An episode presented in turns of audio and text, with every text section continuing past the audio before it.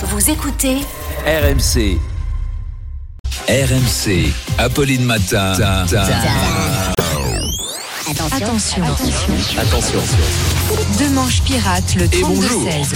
Bonjour Arnaud, on reste dans le thème. Ce qui fait réagir ce matin, c'est bien entendu le match de ce soir, cette demi-finale contre le Maroc. Et oui, une bonne occasion de prendre un point de croissance. Alors, Emmanuel Macron sera sur place et ça ne passe pas vraiment auprès de nos auditeurs, notamment Jean, qui nous dit En pleine crise énergétique, monsieur brûle du pétrole pour aller au pays du gaz pendant qu'on manque d'électricité pour voir une compétition qui consomme trop. C'est incohérent au possible.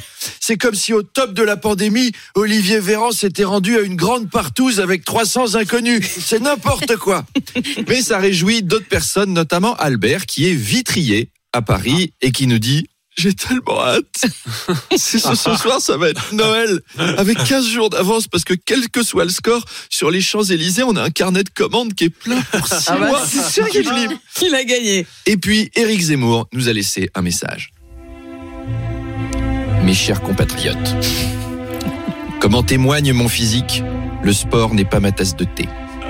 Mais je vais quand même regarder le match, car la France est en danger.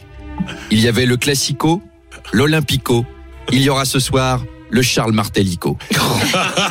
Le Maroc a éliminé la Belgique, le Portugal, l'Espagne.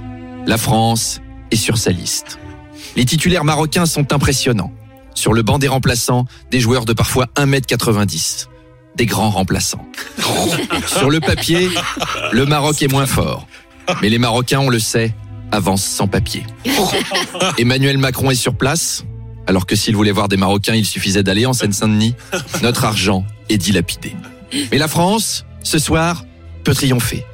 La France, c'est Platini, Rocheteau, c'est Giresse, Barthez, Benzema. Non, pas Benzema.